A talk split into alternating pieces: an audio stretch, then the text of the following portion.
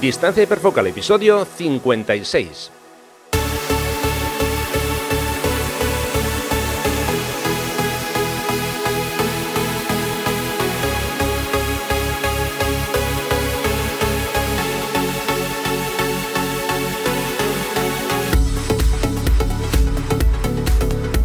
Hola, ¿qué tal? ¿Cómo estáis? Bienvenidos a un nuevo episodio de Distancia Hiperfocal, el podcast de fotografía de paisaje y viajes.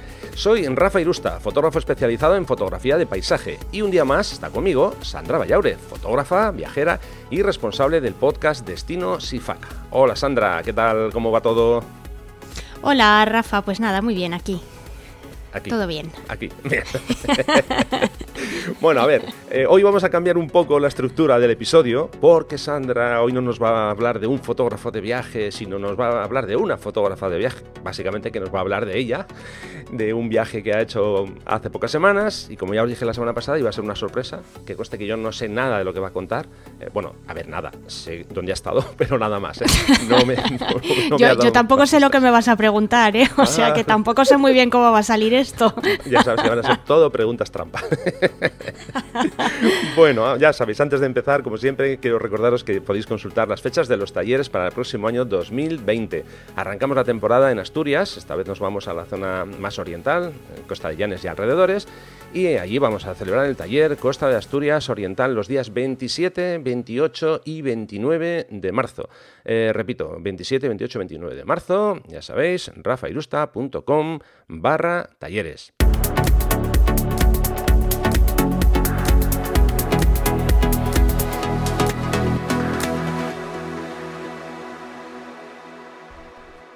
Bueno, pues venga, vamos a empezar. Eh, antes de nada, mm, como ya sabéis, la mecánica, todas las notas del programa las vais a encontrar en rafairusta.com barra episodio 56, que es la entrada del episodio que, estamos grabando hoy.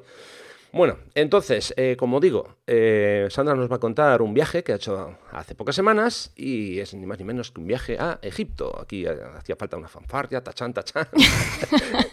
Pero bueno, como no tenemos fanfarria, pues nada, ya la hago yo. No, claro que sí. Bueno, te puedes poner a silbar, tocar la armónica, en fin.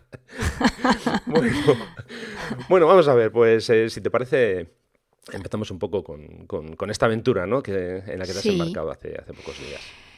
Bueno, a ver, la idea de, de hacer este, este viaje a Egipto en realidad llevaba mucho tiempo rondándome la cabeza. Era un, un destino al que tenía muchas ganas de, de ir. Lo que pasa es que, bueno, pues por muchas circunstancias no se habían dado las digamos que las características como para que pudiera ir, ¿no? O bien por falta de tiempo, o bien porque mm, no tenía los días suficientes, o bien porque tenía demasiados días y no me quería ir tantos días a, a Egipto. Y luego, evidentemente, también pues lo que ha ocurrido en, en los últimos años y la, la problemática que ha sufrido el país con, eh, pues, con todos los ataques terroristas, obviamente tampoco um, han facilitado que en los últimos años pudiera ir. También es verdad que eh, lo intenté una primera vez en 2010, efectivamente. En 2010 me, me planteé eh, ir en, en diciembre porque yo tenía muy claro que quería ir o en diciembre o en, o en enero. La verdad es que aunque estoy muy acostumbrada a las altas temperaturas y, y sé que podría sobrevivir eh, 12 días o 15 días en julio en Egipto, pero no, no era la cosa como que más me apeteciera. Y entonces, bueno, pues hace eso, hace como unos 10 años se me planteó la posibilidad y qué casualidad que los controladores aéreos decidieron ponerse de huelga. Y que no sé si recordarás que fue una macro huelga que hubo, que incluso se, pues ha habido, o sea, hay un, todavía está pendiente un juicio Sí. y bueno, en fin, a mí me, eso me pilló un poco de lleno. Ujú. Entonces, pues obviamente todos los eh, todos los, eh, los viajes, vuelos, paquetes, etcétera, etcétera, todo eso se, canceló y tuve que ahí hacer un, un apaño de última hora y cambiar de y cambiar de estrategia. Entonces siempre tenía ahí esa espinita como clavada de mm, ostras, qué cosa que he ido a un montón de sitios eh, y a un montón de destinos donde la mayor parte de la gente no va Y un destino como tan, tan manido, el típico sitio donde va todo el mundo, yo no he podido ir. Entonces tenía ahí esa espinita clavada y, y bueno, pues ya el, ya el año pasado se me, se me fastidió un viaje que tenía planeado eh, a Ecuador por todo el tema este que mm, eh, surgió con el, eh, con el tema de los hidrocarburos y tal y todos los problemas que hubo en el país. Y entonces, bueno, pues como me sobraban días de vacaciones, dije, bueno, esta es la mía. Y ya por fin se cumple también que puedo ir en época de invierno. Y, bueno, y por eso se, planteó el viaje. Entonces, tengo que decir también em, a los oyentes que el viaje que, sobre el que vamos a hablar hoy no es un viaje al uso de los que hago normalmente. Em, y el motivo de ello es que, contrariamente a la forma en la que tengo de viajar, que normalmente lo hago de forma independiente y lo organizo yo absolutamente todo, en este caso no ha sido así.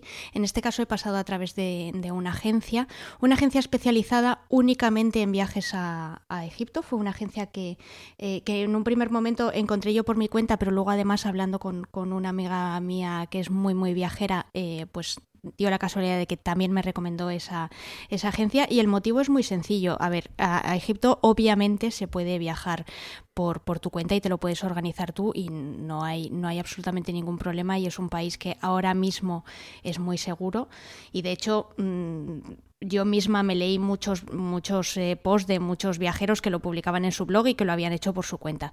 Pero a mí me parecía eh, un poco complicado desde el punto de vista de la logística y sobre todo que al final los precios que se conseguían em, no, eran, no eran mucho más baratos y al final el quebradero de cabeza de la logística no, no me compensaba.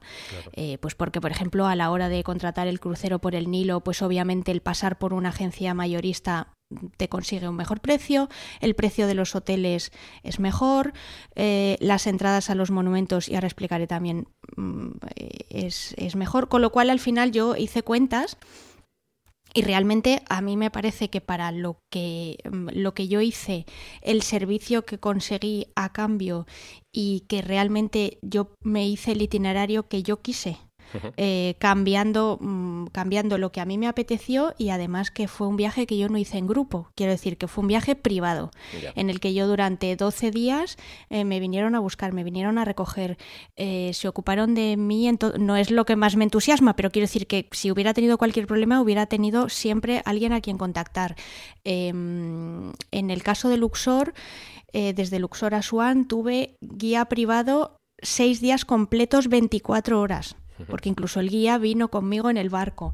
Eh, y claro, eso tiene un precio y eso no es, quiero decir que no es fácil de conseguir y de hecho lo agradeces porque luego al final pues es un país donde te surgen 12.000 millones de preguntas y el tener una persona además especializada y que sepa contestarte pues, eh, pues en fin, yo creo que merece la pena. Entonces, si hay alguien interesado o alguien quiere, pues eh, bueno, si, o si quieres, Rafa, pues pondremos el, el nombre de la, de la agencia en las notas del, del blog, por si alguien...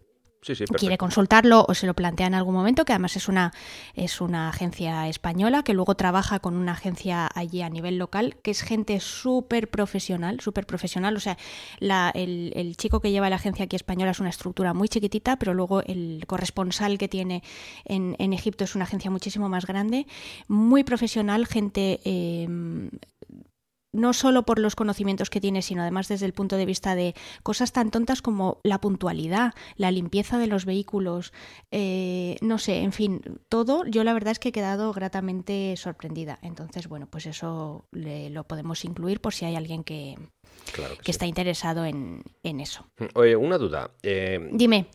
Como yo viajo más o menos como, como tú comentas, que yo me lo guiso, yo me lo como, eh, cuando cambias un poco tu plan y tienes que viajar con algo que ya está eh, organizado y demás, ¿Has tenido la sensación, a ver cómo, cómo, explico esto, que suena ¿De, que era una ¿De que era una oveja? No, mm, ah, también, podría ser, no, pero quiero decir, ¿tú te has sentido en todo momento con, con libertad de, de, moverte a un sitio al otro? No sé si me estoy explicando. Sí, te explicas perfectamente. A ver, en realidad sí. Por dos motivos. Primero, por, porque como yo te he explicado, esto era un viaje privado. Quiero decir que al final el itinerario se ha hecho eh, a mi medida. y todo estaba conforme a lo que yo quería. De hecho, yo lo único que hice fue que cogí el viaje más clásico de esta, de esta agencia y me parecía que ya englobaba muchas cosas, pero había un par de cosas que yo quería cambiar y realmente al final sobre el itinerario original eh, yo cambié un par de días. Hmm. Eh, y si quieres, luego cuando hablemos del itinerario, pues entro un poquito más en, detalle sobre eso y, y explico un poco el porqué. Eh, pero sí, sí, en cualquier momento quiero decir, pues te pongo, te pongo un ejemplo muy sencillo. Em, cuando estaba con el guía en, Luxor y mm, llegó el momento de visitar, por ejemplo, el Valle de los Reyes, él me preguntó y me dijo, ¿a qué hora quieres que nos vayamos? El Valle de los Reyes habla a las 6 de la mañana. ¿A qué hora quieres ir? Entonces, mm, o sea, fui yo la que dije, no, no, pues vamos a ir pronto porque a mí no me importa madrugar, entonces mm, siempre nos vamos a encontrar un poquito menos de gente. O sea, él en todo momento me preguntaba y si, si y de hecho, si yo tenía alguna duda, al revés, yo, yo incluso hubo, hubo veces que fui yo la que le pregunté. Y le dije, oye, mira, tú tienes mucha experiencia em, llevando a grupos y haciendo esto, mm, ¿qué te parece? Entonces, por ejemplo, pues el, día que yo fui a, Busimbel, que ese fue uno de los cambios que hice sobre el itinerario, lo habitual es que em, en la mayoría de los, eh, de los grupos y de los viajes cerrados, o incluso si vas por tu cuenta, porque al final muchas veces te unes a un grupo para que te salga más barato, eh, normalmente la gente lo que hace es que eh, se despierta a las 2 de la mañana en Asuán, coge un autobús que tarda más o menos tres horas en llevarte a, a Busimbel, llegas a las 5, 5 y pico de la mañana, el, templo abre, a las 5 y, y, entonces estás ahí un ratito por la mañana, pues un par de horas o lo que te deje, no sé, lo que te, lo que esté establecido en tu, en tu grupo, y al cabo de las dos horas te vuelves otra vez, te metes otra vez tres horas de, autobús hasta Asuán y en Asuán sigues haciendo otra serie de, actividades. Y yo no quería eso. Eh, yo no quería meterme la paliza de seis horas en furgoneta. No porque fuera incómodo, porque al final luego me di cuenta de que la carretera está, eh, está en perfecto estado de revista, porque obviamente somos bastantes los turistas que, hacemos eso y no resulta un viaje pesado, pero a mí no me apetecía estar en Abu Simbel con otras 400 personas. Entonces yo lo que hice fue cambiar un poco el itinerario y en lugar de irme a Abu Simbel pues, de noche, eh, yo lo que hice es que me fui a media mañana, llegué a la hora de comer, eh, descansé un ratito en el hotel y me fui por la tarde a Abu Simbel y estuve sola. Pero cuando te digo sola es sola, éramos el guía, los vigilantes y yo. Y no había nadie más. Em, y fue una cosa alucinante, pero absolutamente alucinante. También es verdad que tuve suerte, oye, que podía haber habido más gente. Luego es verdad que en algún momento pues llegó una familia de egipcios, luego, pero mm, que te digo que de las... Mm, porque luego estuve también en el, en el, o sea, me quedé hasta, hasta el final, hasta que el templo cerró, y desde las tres o tres y algo hasta las cinco y media que cierran, eh, estuve, ya te digo que es que estuve sola, o sea, pero sola, sola. O sea que para, Impresionante. para los que nos gusta madrugar así a horas completamente intempestivas, no habría problema, ¿no? En un viaje de este tipo, porque puedes hacerlo. No. No, porque además eh, ya te digo que todos los sitios que se pueden visitar hablen súper, súper temprano por la mañana. Ya te digo que Abu Simbel yo creo que es el que, el que primero abre, precisamente por este motivo que te digo, eh, pero el resto de sitios, excepto algún museo concreto, pero todo lo que es al aire libre, pues el Valle de los Reyes, el Valle de las Reinas, eh, Medinat Habu, el Templo de Hatsheput, em, las propias pirámides de Giza, em, las pirámides de Saqqara, Dashur, no sé, o sea, todos los sitios que te puedo decir que he visitado, que es más o menos como lo, lo, clásico, abre muy temprano, pero cuando te digo muy temprano es a las 6 de la mañana. Y a las 6 de la mañana está abierto, ¿eh? O sea que para eso son, ya te digo que es gente, es gente muy seria y, y, respetan los horarios. Hombre, eso es algo, algo interesante. Sí, sí, no, que, no digan una hora y luego sea media hora más tarde. Sí, bueno, pero es que eso, eso ya me ha pasado en muchos otros sitios y, y, a veces te esperas que eso sea la tónica y precisamente cuando no es es cuando te es cuando te sorprende. Ya. A ver, ¿cómo eran los horarios habituales? Porque estamos hablando de madrugar, no madrugar, más o menos. Bueno, espera, antes, antes de nada, una pregunta. Sí, dime. Eh, realmente tu viaje no es un viaje pensando en, solo en el aspecto fotográfico, entiendo. No, no, no, no porque verás, no puede serlo. No, no puede serlo porque, porque la agencia no es una agencia especializada en viajes de fotografía. Sí, sí, sí. Y además porque mm, hay tanto que ver que es que, o sea, es imposible. Si solo lo hubiera hecho desde el punto de vista eh, fotográfico, no hubiera necesitado 12 días, me hubiera necesitado un mes. Ya. Porque llega un momento en el que hay un montón de horas en el día en las que entonces no, no haces nada. Claro. Porque entonces no puedes hacer la foto. Eh, y claro, al final, pues eso se hace un poco, un poco imposible ba- barra difícil. Eh, entonces, no, no era un viaje. De, de hecho, creo que ya lo he comentado muchas veces en el, en el podcast, que yo. mm, bueno, es que yo creo que nunca he hecho un viaje fotográfico. O sea, yo nunca he viajado con fotógrafos y con un fotógrafo guía y no- nunca he hecho ese tipo de viaje. Eh, Por dos motivos. Primero, porque ya he comentado muchas veces que yo no viajo sola y las veces que y, y la gente con la que viajo no, no le interesa la fotografía.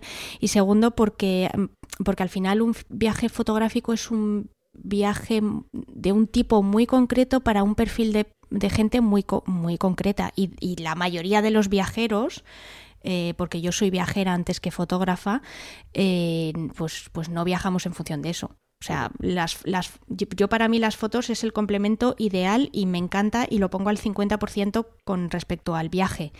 Pero yo no antepongo una foto a cualquier otro aspecto del, del viaje. Porque de hecho hay veces que es que hay fotos que no me han salido o he estado en sitios donde la foto era imposible y, y me he tenido que fastidiar. Y me ha dado mucha rabia, pero es que es lo que hay. Y no he podido volver. Y sé, o sea, y, y sé que, de hecho, yo sé que a Egipto ya no voy a volver más. O sea, tendría que ser, yo que sé, no sé, que me saliera un, un hijo egipcio ahora de repente, de la nada. Ay, qué bueno. Va, ya nos ha quedado claro que, que no, que no quieres volver a Egipto. No, verás, si no es que quiera, si no es que no quiera volver, si yo habría un montón de sitios a los que volvería. Pero por desgracia es que esto es como, como con la lectura, ¿no? Claro. Si empiezas a releer un montón de libros que te han encantado, pues al final no descubres otros nuevos. Claro. Entonces, siempre está esa. si- Siempre tienes ese conflicto, ¿no? De qué hago, repito o no repito. Y en mi caso, pues casi siempre es no repetir. Eso, eh, vamos, lo veo, lo veo lógico. Bueno, te había preguntado sobre el tema de los horarios, más o menos así, de forma Sí. breve, como es eh, el horario habitual de, de cómo ha sido, mejor dicho, en- durante el viaje. Pues mira, en realidad no había horarios. A ver, pero eso tiene una explicación muy sencilla y es que al final como cada día era un poco diferente en, en lo que hacía, en, en lo que estaba establecido en el, en el itinerario, pues realmente no había horarios. Y es que hay una cosa que no he explicado al principio. Eh, y es que ha habido una, una serie de días dentro del, em, dentro del viaje que eran libres. Es decir, que yo, que yo estaba sin guía y sin ningún tipo de, de acompañante o ningún tipo de actividad reservada a través de la, de la agencia. ¿no? Y fundamentalmente han sido los días en, eh, que he estado en el Cairo. Entonces, bueno, pues por hacer un poco la... Y si quieres luego lo, lo detallamos un poquito más en las notas del, del, del- de este episodio, por si a alguien le interesa también, aunque ahora lo voy a decir de, de viva voz. El itinerario era, era muy sencillo, eh, pero ya te digo, muy diferente durante todos los días, porque eh, me marché un martes, eh, el vuelo además desde, desde Madrid es por la tarde, con lo cual ya para cuando llegas al Cairo ya es de noche y ese día ya está perdido. Entonces el primer día estuve, hice todo lo que era, mm, como si dijéramos, los monumentos en el Cairo, pues lo que son todas las eh, pirámides, tanto las de Giza como eh, las de Saqqara y las de Dasur. Después, al día siguiente, día libre en el Cairo. Después eh, volé a Luxor. Todo esto lo estoy haciendo de memoria, ¿eh? que Sí. nadie se piense que es que tengo aquí una chuleta, con lo cual si me equivoco o hay algo que no está mal, lo ponemos bien en, o sea, o algo que digo que me confundo, lo ponemos bien en, en las notas del, del episodio. Eh, entonces después volé a Luxor. eh, Porque a Luxor también se puede ir por tren, pero es mucho más rápido. eh, es mucho más rápido ir en avión. Entonces a Luxor llegué de noche, pasé noche en Luxor eh, y después estuve dos días en, en Luxor, digamos, con el guía. Entonces ese fue uno de los días que yo añadí, porque es que en Luxor hay tanto que ver que mm, tienes tres opciones.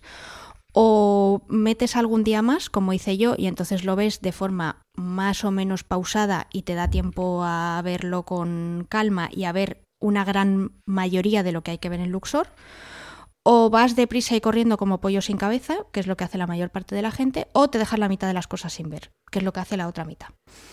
Y yo opté por la primera opción, que era tener, entonces con, un día más la verdad es que mm, al final consigues concentrar bastantes cosas y te, te, da tiempo a tener como una visión global de lo que era, eh, de lo que era Tebas cuando fue la eh, que es el antiguo nombre de Luxor cuando fue la, durante el tiempo de máximo esplendor en que fue la capital del eh, digamos de, de, los egipcios no después en Luxor embarqué en un crucero por el Nilo tengo que decir que yo odio los cruceros. O sea, pero los odio. Mm, o sea, mi odio con los cruceros es casi, casi igual que mi odio por Instagram. Eh, para que el oyente más o menos se haga una, idea. Pero en este caso em, resulta la opción más cómoda para eh, llegar hasta Swan y también para ver el paisaje, que es absolutamente espectacular. O sea, tú fliparías fliparías con el paisaje. Eh, y ahora te cuento por qué. Y luego también porque hay una serie de paradas, hay un par de paradas intermedias en donde te paras en un sitio que se llama Edfu y en otro sitio que se llama Comombo, eh, donde ves también eh, unos templos muy interesantes. Em, con lo cual al final pues son en realidad, aunque te lo venden como cuatro días, en realidad son tres días de navegación que prácticamente se pasan volando porque al final mm, todos los días tienes algo interesante que hacer. Em, por suerte para mí en el barco no te mareas porque no es lo mismo navegar por un río que por el mar. Y, al final, pues ya te digo, es una manera muy bonita de ver el paisaje porque realmente em, lo ves desde el agua. Eh, que al final es realmente lo, digamos que el elemento esencial del paisaje en, Egipto, que es el río. Y te digo, y, por, y te digo por qué fliparías, pues porque sencillamente, aunque Egipto es un país que está mm, más o menos al 95% cubierto de arena, es decir, es todo desierto, pero tiene esa maravilla que se llama el río Nilo y que es realmente el río que a ellos les ha dado la vida pues desde hace 5.000 mm, años. Y es totalmente alucinante ver cómo ese río primero es de color azul, que es sorprendente para un río de, eso, de ese tamaño y que además mm, lleva todos los sedimentos que lleva y toda la riqueza que lleva. El que tenga ese color es muy sorprendente. Yo he visto el Amazonas y tiene un color chocolate súper feo. He visto el Mekong y tres cuartas partes de lo mismo. Quiero decir que yo ya había visto grandes ríos antes y siempre era como, ah, bueno, sí, es impresionante por su tamaño, pero estéticamente no es, no es así como muy bonito. Bueno, el, Nilo sí que lo es. El Nilo es una, es, es, que es precioso, es una línea azul realmente. Y, y, además eso contrasta pues con la inmensidad del desierto que está a un lado y a otro de cada una de las orillas y luego un, dos franjas verdes perfectas que hay a cada lado de a cada lado del río y que realmente esas franjas son las que te demuestran pues eh, toda la riqueza que trae el río y cómo realmente una civilización como la de los egipcios se pudo, se pudo desarrollar y llegó al apogeo mm, al que llegó pues precisamente gracias al río. Ellos todo giraba en torno al río, obviamente, y a la muerte, em, que era su principal preocupación. Y, y entonces, claro, cuando estás ahí, y lo ves, entiendes mucho, mucho más de lo que te han podido explicar pues en el colegio cuando lo hemos estudiado o cuando has visto una película o cuando bueno o cuando te has leído un libro no porque eso también es otra de las cosas que, que tengo que decir en favor de Egipto que yo iba con las expectativas muy altas Em, porque siempre ha sido algo que me ha interesado mucho y de hecho pues de, pues de pequeña todo lo que eran las, las antiguas civilizaciones, ¿no? los griegos, los romanos, los egipcios me, interesaban mucho y de hecho bueno yo siempre he dicho que yo a mí me hubiera gustado ser Indiana Jones, o sea yo incluso me, me planteé en un momento em, estudiar arqueología, bueno estamos hablando de cuando tenía 11 o 12 años y no, y no tenía ni idea de nada, ¿no? Pero y resulta que cuando luego vas ahí, eh, yo tenía mucho miedo porque yo decía, bueno, es que yo tengo las expectativas bastante altas, más luego lo, una serie de conversaciones que ya había tenido con gente que había estado ahí y que me las habían puesto aún más altas. Entonces yo decía, bueno, verás cuando llegue ahí que esto va a ser un bluff pues tremendo y todo va a ser por mi culpa, claro, porque si yo, si yo estoy esperando aquí el oro y el moro y luego resulta que no lo es, y sí que lo es. Pero es que no es solo que lo sea es que es más. es más, con lo cual em, es, es, muy impresionante. Y ya te digo, no solo a nivel de em, no solo a nivel cultural, sino también a nivel paisajístico. O sea, yo me quedé muy, muy, muy sorprendida. Y eso que es una pena cuando luego ves, porque no todo en Egipto eh, tiene un lado bueno, hay lados malos también, cuando ves la gestión de los residuos que se hace en el Cairo, que es nula, pero cuando te digo nula es nula que no, o sea, no ves un camión de basura. Todo se tira, todo se tira al suelo, pero cuando te digo todo es da igual el barrio al que vayas, da igual la clase social de la persona a la que veas, es paquete de, cigarrillos al suelo, la piel de plátano al suelo, todo, todo, todo, absolutamente. O sea, es una ciudad, el Cairo es una ciudad invadida por la contaminación y por la basura. Una ciudad de 25 millones de habitantes, eh, para el que no lo sepa. ¿Y dónde va a parar esa basura? Al río. Claro al río. Y entonces, bueno, pues cuando te paseas un poco por los extrarradios del Cairo, como me pasé yo cuando fui a las pirámides de, de Saqqara y de Dashur, pues ves auténticos mm, accidentes, bueno, no accidentes, sino desastres ecológicos que, bueno, pues claro, te echas las manos a la, a la cabeza, pero es que es, es, lo que hay. Y, bueno, pues como sigan así, pues se van a, a cargar el río, básicamente. Ya. Eh, eso, es, eso es lo que hay. En fin, eh, nos estabas contando el itinerario y creo que te has parado en... Me parece que sí, porque es que me enrollo, me enrollo como las persianas y creo que vamos a necesitar cuatro, cuatro, episodios para contar mi viaje. Em, entonces, bueno, me había quedado en, eh, me había quedado en Luxor. ya había dicho que la navegación son como tres días. Entonces, después mm, llegué a Asuán, en Asuán estuve viendo un templo que se llama el templo de, de Philae y luego también estuve visitando unas, unas canteras de granito em, desde las que bueno pues eh, llevaban una serie de, mm, de objetos como por ejemplo obeliscos desde Asuán a, Luxor. Mm, recordemos que la distancia entre ambas son como aproximadamente unos 600 kilómetros y todo esto se hacía por río y cuando veis el tamaño de los eh, obeliscos, que cualquiera, por ejemplo, que haya estado en París puede ver un obelisco en la, en la Place de la Concorde, eh, que es un obelisco que estaba en el, eh, originalmente en el templo de Karnak, pues cuando ves que, mm, en fin, que transportaban eso por el río es bastante impresionante. Y luego desde eh, Asuán, que en Asuán también tuve, también tuve tiempo libre pues para visitar un poco la ciudad y ver las calles y tal, desde, y desde Asuán hice el, el trayecto que ya conté anteriormente a, a Busimbel, hice ida y vuelta, y luego ya desde Asuán volé de vuelta al Cairo. En el Cairo estuve un par de días más. Eh, bueno, día y medio más, digamos, y luego ya me volví a, luego ya me volví a Madrid. ¿Cuántos días mm, consideras tú que sería lo mínimo, mínimo, mínimo que tenemos que, pasar en, Egipto? Imagínate que yo me quiero hacer una escapada así rápida, que no tengo 12 días eh, ¿cuántos días mm, consideras tú que sería lo mínimo? Pero comprimiendo mucho, mucho, mucho la historia, una semana. Una semana. Es que verás, por cómo están planteados los vuelos, al final, mm, sobre todo para los que no vivimos en Madrid y hay que salir de Madrid o de Barcelona, eh, realmente el día de ida y el día de vuelta es que lo pierdes viajando. Porque ya te digo, el día de ida, el vuelo desde Barcelona no lo sé, pero desde Madrid el vuelo sale a las 3 de la tarde y llegas ahí, la diferencia horaria es una, ellos tienen una hora más, y llegas ahí a las 8 y pico de la noche eh, con lo cual es que al final ese día ya lo has perdido. Entre que llegas a Madrid y coges el avión y llegas al Cairo, se acabó. Y a la vuelta es tres cuartas partes de lo mismo, porque el vuelo sale a las nueve y media de la mañana, con lo cual tienes que estar muy pronto en el aeropuerto, llegas a Madrid a la hora de comer y luego si no eres de Madrid, pues te tienes que desplazar hasta, hasta tu casa de vuelta, ¿no? Entonces esos dos días se pierden. Claro, lo que te queda entre medias, pues es al final el tiempo real que estás en el país. Vale, siguiendo este esquema, eh, ¿qué sitios tengo que visitar? Sí o sí o sí.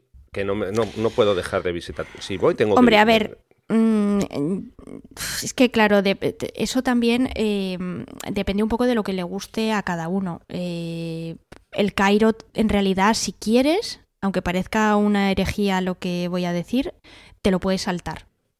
O sea, te lo puedes saltar directamente. Si quieres, puedes no ir a las pirámides. Eh, y entre comillas no va a pasar nada.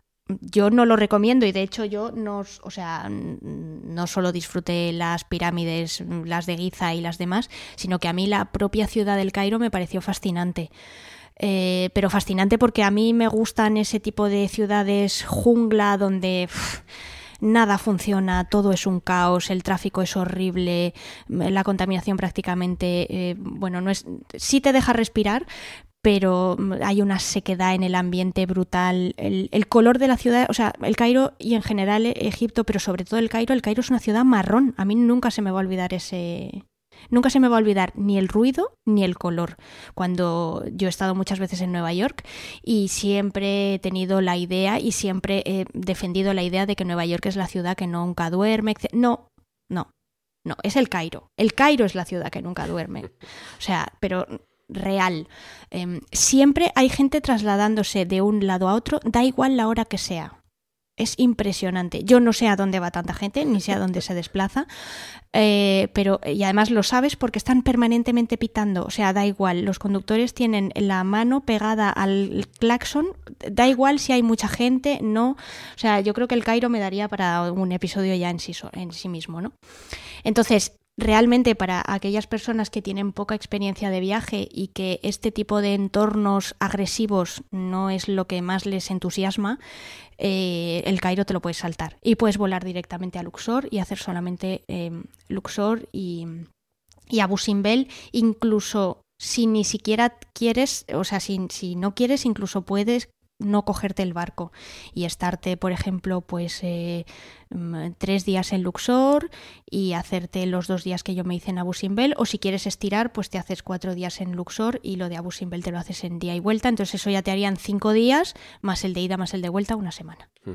Claro, o sea que por lo que estás diciendo, tú ya me conoces eh, más o menos mis gustos y demás. Sí, sí. Yo sería eh, candidato ideal para no ir al Cairo y hacer esa, esa propuesta que acabas de, plantear. Claro, por eso te digo que, que, al final depende mucho, o sea, porque verás, tú, y aparte tú no eres tampoco el tipo de viajero, digamos, o sea, que tú eres un, viajero muy particular, pero yo sé más o menos lo que te puede gustar y no gustarte, y aunque tú eres un, un viajero ya experimentado, que has estado en muchos sitios y que, mm, en fin, y que sabes lo que es hacer un viaje, eh, yo sé lo que no te gusta. Entonces, por eso te digo que no hay, en realidad no hay nada obligatorio o no, o, o, digamos, o, opcional, ¿no? Es realmente al final te, te, lo tienes que hacer un poco en función a lo que a ti te guste y siempre y cuando alguien te lo cuente previamente. O sea, a mí me habían dicho algunas cosas del Cairo y sí que me habían dicho que era una ciudad sucia, muy contaminada. Obviamente cuando lees que son 25 millones de personas, pues ya te puedes imaginar una serie de cosas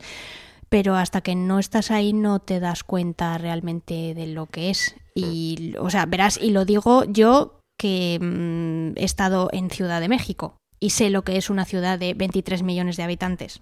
O sea, que yo ya lo sabía, pero mm, da igual. O sea, se te olvida.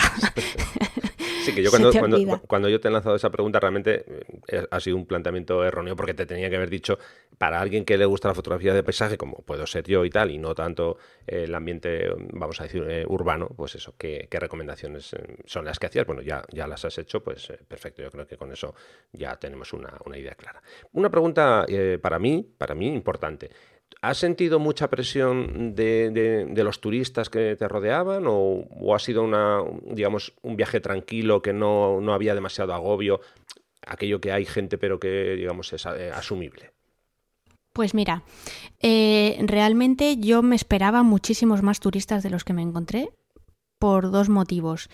Primero porque, bueno, pues al final es mm, el típico destino al que todo el mundo quiere ir porque lo que realmente ves en Egipto no lo puedes ver en ningún otro sitio del mundo. Quiero decir que montañas bonitas hay en muchas partes del mundo, eh, iglesias maravillosas mm, las hay por toda Europa, pero realmente todo lo que está relacionado con la cultura egipcia e incluso el paisaje mm, tan particular que te he descrito antes, realmente solo lo encuentras ahí. Em, entonces yo me esperaba que fuera a ver muchísima más gente por ese motivo y también porque yo he ido en temporada alta. La temporada alta empieza en noviembre y termina eh, pues ahora, en febrero, a lo largo del mes. Y pues, verás, había gente y en algunos momentos, pero en momentos muy puntuales, había hordas. O por lo menos lo que yo considero hordas. Eh, pero fueron cosas muy, muy puntuales. O sea, yo a mí me sorprendió todo para, para bien y para al revés. Yo hubo muchísimos sitios donde estaba o sola, como te he dicho antes en Ambusimbel e incluso en las pirámides, en, en, en Saqqara también estuve, en la pirámide roja estuve prácticamente sola. Es que creo que éramos, es que no te exagero si te digo que éramos cinco turistas. Es que no éramos más, los contaba con, con los dedos de una mano. Y, y, realmente, pues eso, no me he encontrado mucha gente. Sí que es verdad que las pirámides de Giza, pues sí que me he encontrado mucha gente. En el templo de Hatshepsut, por ejemplo, en, en Luxor, había muchísima gente. Pero en el resto, mmm, poco o mucho menos de lo que yo. O sea, yo pensaba que en el Valle de los Reyes me iba a encontrar una especie como de marabunta y no fue para nada así. Es verdad que ya te digo que yo, que yo, nosotros, el guía y yo madrugamos para llegar un poquito antes y ya cuando llegamos ahí, que eran como las, no sé, ocho y, no sé, Llegamos antes de las ocho, pero entre que llegas, la entrada, te coges el trenecito que te llega al, que te lleva a donde están las tumbas y tal, pues mm, no sé, serían como las ocho y media y ya empezaban, ya empezaba a llegar bastante gente. Pero claro, yo ya estaba dentro, entonces yo ya empecé a yo ya empecé a visitar las tumbas y además el guía con buen criterio eh, eh, de las tumbas que estaban abiertas, porque no, no todas están abiertas a la vez precisamente para evitar que se, que se deteriore todo lo que es la policromía por, por causa de nuestra respiración y de nuestra transpiración, eh, pues yo le dije, mira, de las que están abiertas, pues yo he leído que puede que esta y esta sean las más interesantes, ¿a ti qué te parece? Y me dijo, mira, vemos las que tú quieras.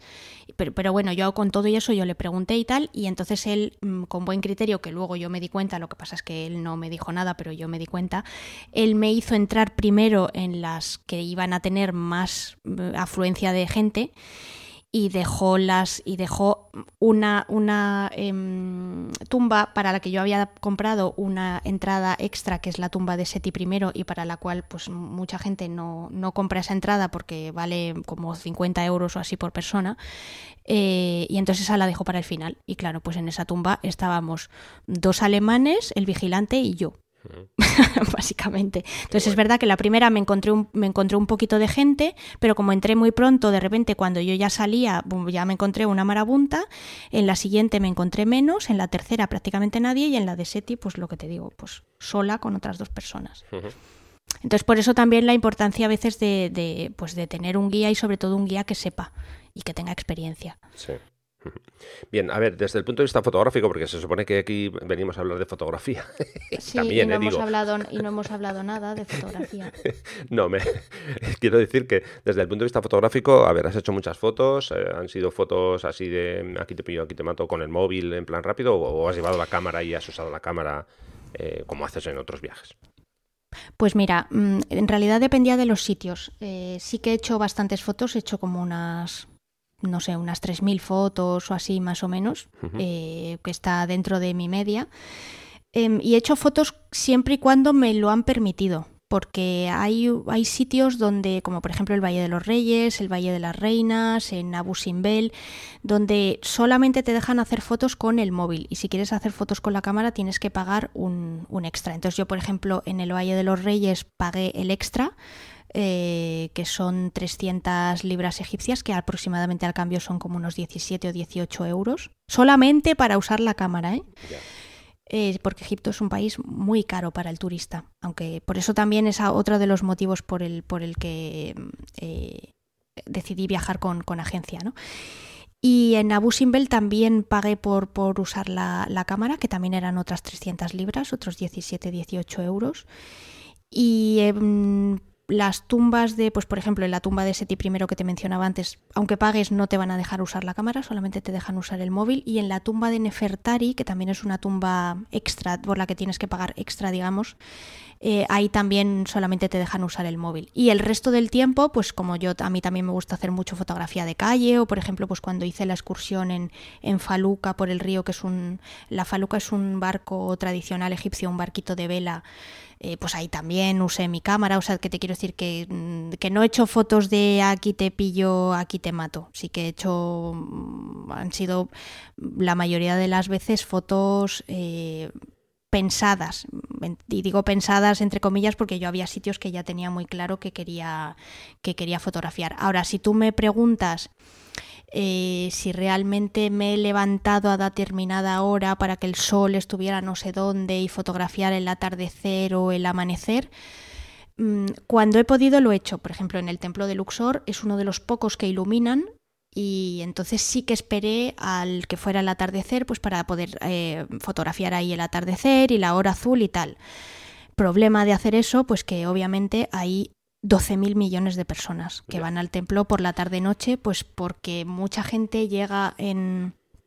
Eh, llega a Luxor en los vuelos de la tarde y entonces lo primero que hacen dentro de su paquete de actividades es ir al templo de Luxor porque luego inmediatamente después al día siguiente embarcan ya para, eh, para coger la ruta por el Nilo y entonces si no lo hacen en ese momento mm, no les da tiempo a ver el templo. Entonces ahí, por ejemplo, había muchísima, muchísima gente. Em, pues por ejemplo, en el templo de Comombo, que también es otro templo que iluminan por la noche, porque la mayor parte de ellos no, pues ahí también. Eh, pues mm, eh, lo que pasa es que eso me enteré cuando ya estaba ahí, ya no me daba tiempo a ir a por el trípode, entonces sí que hice alguna foto en, en hora azul, pues con la mochila ahí como pude y tal esa foto, pues por ejemplo, no, no la pude planear. En el caso de Abu Simbel, al quedarme, al hacer noche ahí, al día, a la mañana siguiente eh, tenía la opción de madrugar y de entrar pues cuando pues eso a las 5 o 6 de la mañana cuando cuando abre el, el templo y, entonces haber visto el templo no solo por la tarde, eh, que realmente el, sol se pone justo detrás del templo, sino también al amanecer, que el sol lo que hace es que se levanta por delante del templo y lo ilumina, ¿no?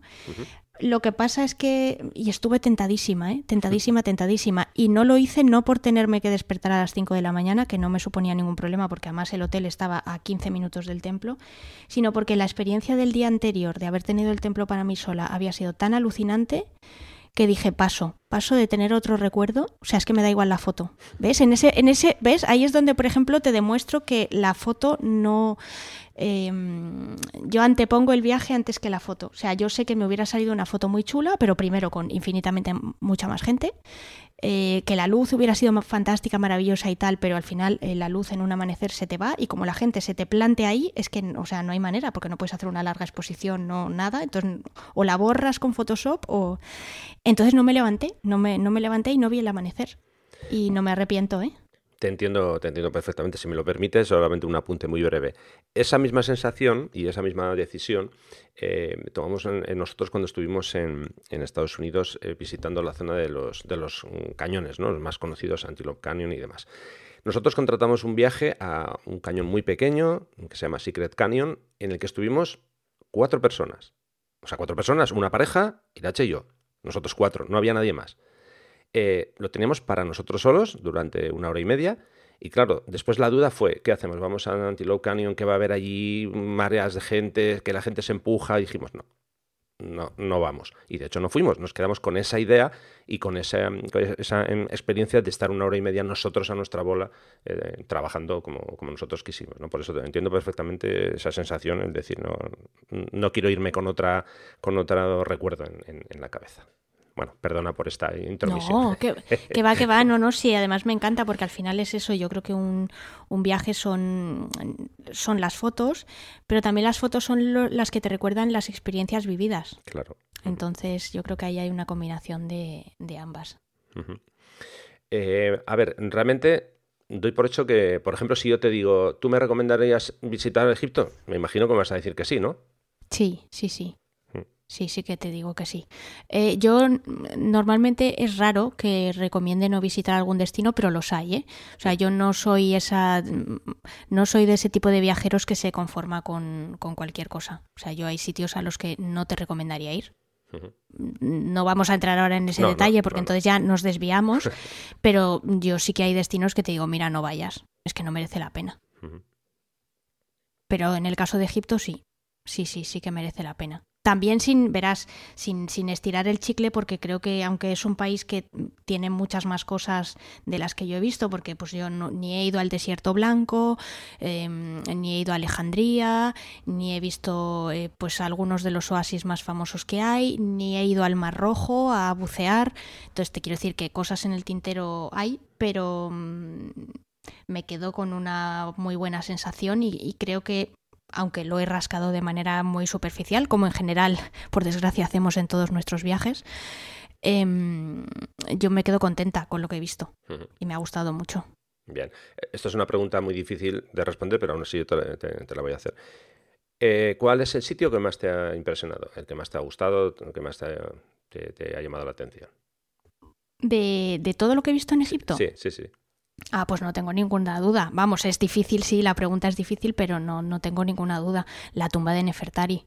O sea, entrar en esa tumba y ver esa policromía y ver cómo está la tumba, porque la tumba está prácticamente intacta, sabiendo em, que estás entrando en un sitio que tiene miles de años que a pesar del paso del tiempo se ha conservado como se ha conservado, a pesar de los ladrones, de los robos, de las invasiones, de mm, los arqueólogos europeos, de, en fin, pues la llegada de los cristianos, la posterior invasión de los árabes, o sea, en fin, todo, lo, todo por lo que han podido pasar esas tumbas y que eso esté así y que tú em, puedas verlo, mm, es que no hay palabras. O sea, es que a mí se me faltó que se me cayera la lágrima. Ya. Así es que esa es mi respuesta. Perfecto, yo creo que nos ha quedado claro, no, tenemos ninguna duda. En fin, yo, yo por mí seguiría preguntándote cosas, pero, pero bueno, no sé, ¿tú quieres eh, comentarnos algo ya por ir... Hombre, a ver, eh, mm, o sea, yo podría comentar 12.000 millones de cosas. Yo, si te parece, sí, si te parece, em, lo podemos dejar aquí, más que nada porque no se nos haga esto eterno y porque si no, quizá los oyentes se van a cansar mucho de escucharme mis, mis, eh, mis historias de abuela cebolleta. Y lo podemos, podemos hacer dos cosas pero eso ya lo dejamos un poco a, tu criterio y al criterio de los oyentes o bien pueden eh, hacer cualquier tipo de pregunta, pues como siempre decimos, a través de, mm, pues de los comentarios del blog y de las redes sociales que siempre mencionamos, o si quieren, pues se puede hacer una segunda parte. Yo estoy. Dejo ahí, lanzo el guante y dejo ahí abierta la, la, opción para si les apetece. Y si no, pues nada, pues lo dejamos aquí. Yo por mi parte ya sabes que estaré encantado. Y si, si los oyentes no nos dicen nada, pues yo ya te preguntaré por mi cuenta más cosas. Pero bueno, lo dejo ahí para que siga siendo sorpresa eh, lo, que, lo que falta de, contar. Y eso, si os ha gustado la idea y, queréis que Sandra nos cuente más cosas del viaje, pues vamos, yo por mí encantado, encantado. Estoy aquí súper ilusionado escuchando y, y bueno, además despertando el gusanillo de, un viaje de este tipo. Como yo soy más de paisaje, bueno, ya, sabéis el tipo de viajes que hago, eh, este tipo de viajes me, digamos que me retraen un poquito más, ¿no? No me siento demasiado mm, convencido, pero bueno, por lo, las cosas que me has contado sí, sí que puede ser interesante. Eh, porque a lo mejor hay otras zonas de las que tú has nombrado que no has visitado que también podrían encajar dentro de, de un viaje. Claro. Claro, es que, es que yo te digo que si tú te metes en, y ya terminamos con esto, si tú te metes en Google y, buscas imágenes, por ejemplo, del desierto blanco, eh, yo creo que eso sería algo que a ti te gustaría mucho. Entonces, más allá de que luego, oye, pues tengas un curiosidad y digas, pues mira, es una pena que estar aquí y no ir al Valle de los Reyes, bueno, pues te puedes hacer una, ya te digo que como llegar en avión es muy fácil y los vuelos internos no son especialmente caros, te puedes hacer una escapada, ver cómo, pues eso, el, el el núcleo y luego dices, bueno, pues me voy a, ya me, dedico a otras zonas que son más de, que son más de paisaje y son más de desierto. Lo podrías hacer perfectamente. O directamente decir, mira, las piedras no me interesan un pimiento y me centro solamente en el, solamente en el paisaje, en el paisaje y me centro en la zona del, en, lo que es el, el, río. Y por ejemplo, los alrededores de Luxor es muy bonito porque, em, porque el río ahí está, está sin prácticamente contaminación, contrariamente al Cairo. Y toda la, y todo el paisaje montañoso del Valle de los Reyes, que está muy pegadito a la orilla, es muy bonito, porque no son solamente dunas y no es solamente arena, es montaña. Montaña bajita, pero montaña. Y luego, pues por ejemplo, la zona de los oasis, la zona del delta, eh, lo que te comentaba del desierto blanco, en fin, que tienes, que tienes ahí posibilidades de, paisaje. Interesantes. Perfecto, perfecto. Bueno, pues eh, genial. A mí me ha encantado el, episodio y me has puesto además ahí las ganas de, apuntar en hemos, mi lista. Hemos hablado poco de fotografía, yo creo, pero bueno. Eh, bueno. Hoy, ha, salido así, ¿eh? No, no, además yo ya he comentado que hoy vamos a cambiar un poco la, estructura y hoy vamos a hablar de viajes y, bueno, que mejor que hablar contigo, que es la que cada semana nos trae a un, fotógrafo o una fotógrafa que, viaja. Bueno, pues en este caso has viajado tú y yo, vamos, encantado, me ha encantado el, contenido, así que vamos. Que, eso, a ver lo que dicen los oyentes y si no, yo, ya te preguntaré por, por mi cuenta. Venga, fenomenal. Bueno, antes de, de llegar ya al final, a ver, quería comentaros eh, un, par, un, par, de cosas. En el episodio 53, en el que os hablaba de mis talleres, os pedía feedback para la posibilidad de preparar un taller de cinco días por el norte. Eh, iba a ser para un grupo, iba a ser, no, vamos, puede ser para un grupo muy reducido, la idea es un máximo de cuatro personas. Y bueno, mm, está en mente visitar localizaciones de Vizcaya, Cantabria, Asturias y Galicia. Con, eh, vamos a hacer sesiones de amanecer, sesiones de atardecer y revelado. He recibido varios correos y quería dar las gracias a esas personas que se han tomado la molestia de eh, escribirme. Y de paso, bueno, pues lo comento aquí porque algunos igual no habéis escuchado el anterior eh, episodio, como digo, el número 53. Entonces, si alguien quiere comentar algo que os parece esta idea, como digo, de este, este taller de cinco días, un taller intensivo, máximo cuatro personas, bueno, pues ya sabéis, podéis hacerlo sin ningún problema entrando en mi web. Ahí tenéis en, el apartado contactar, eh, en el formulario, rafaelusta.com barra contactar. Y bueno, me decís qué os parece la idea, si os parece atractiva si estáis interesados o no. ¿De acuerdo? Eso es una cosa. Y otra cosita más, bueno, pues que quería dar las gracias a todas las personas que alguna vez nos habéis escuchado uno de nuestros eh, episodios, porque revisando un poco los, números y mirándonos un poquito el, ombligo, eh, pues desde, desde que empezamos allá por febrero de 2018 hasta ahora, bueno, pues hemos pasado de las 215.000 descargas que creo que son unas cifras más que considerables. Entonces, desde aquí quiero mandaros vamos, mi agradecimiento infinito eh, muchísimas gracias por estar ahí, por la cobertura que hacéis de, nuestros eh, episodios y que nada, que la idea es que sigamos dando guerra por aquí.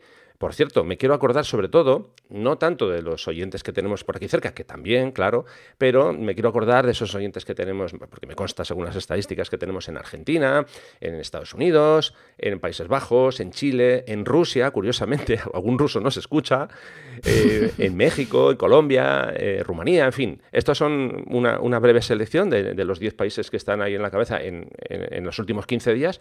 Pero, en fin, que, muchísimas gracias a todos y que por aquí vamos a seguir. Os mandamos un, saludo a todos y continuamos ahora ya así con la despedida.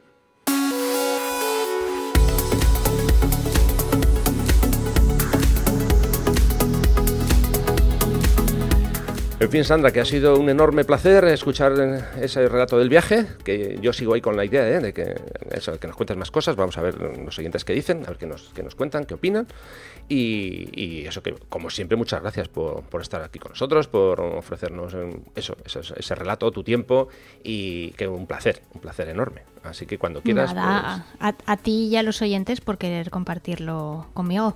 Encantado, ya sabes que sí. bueno, pues si quieres cuenta, cuenta cómo pueden contactar con nosotros. Sí, como decía antes, eh, pues nada, ya sabéis que siempre nos gusta que nos dejéis preguntas, que nos sugiráis temas, que, en fin, que nos deis vuestra opinión, que que nos contéis, que nos contéis qué os, os, parece lo que hacemos. Y ya sabéis que para ello pues podéis dejar un comentario en, en las notas del, del episodio que, hemos eh, publicado hoy.